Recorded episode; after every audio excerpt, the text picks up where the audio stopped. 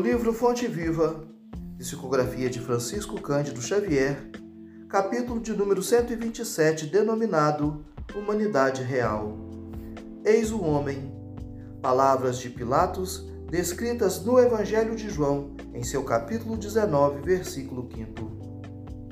Apresentando Cristo à multidão, Pilatos não designava um triunfador terrestre, nem banquete, nem púrpura, nem aplauso, nem flores. Jesus achava-se diante da morte. Terminava uma semana de terríveis flagelações. Traído, não se rebelara. Preso, exercera a paciência. Humilhado, não se entregou a revides. Esquecido, não se confiou à revolta. Escarnecido, desculpara. Açoitado, ouvidou a ofensa.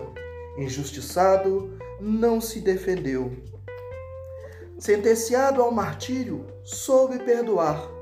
Crucificado, voltaria à convivência dos mesmos discípulos e beneficiários que o haviam abandonado para soerguer-lhes a esperança.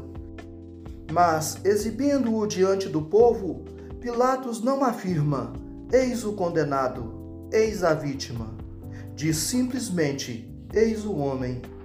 Aparentemente vencido, o Mestre surgia em plena grandeza espiritual, revelando o mais alto padrão de dignidade humana.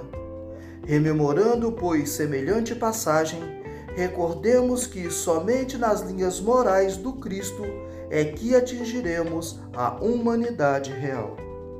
Emmanuel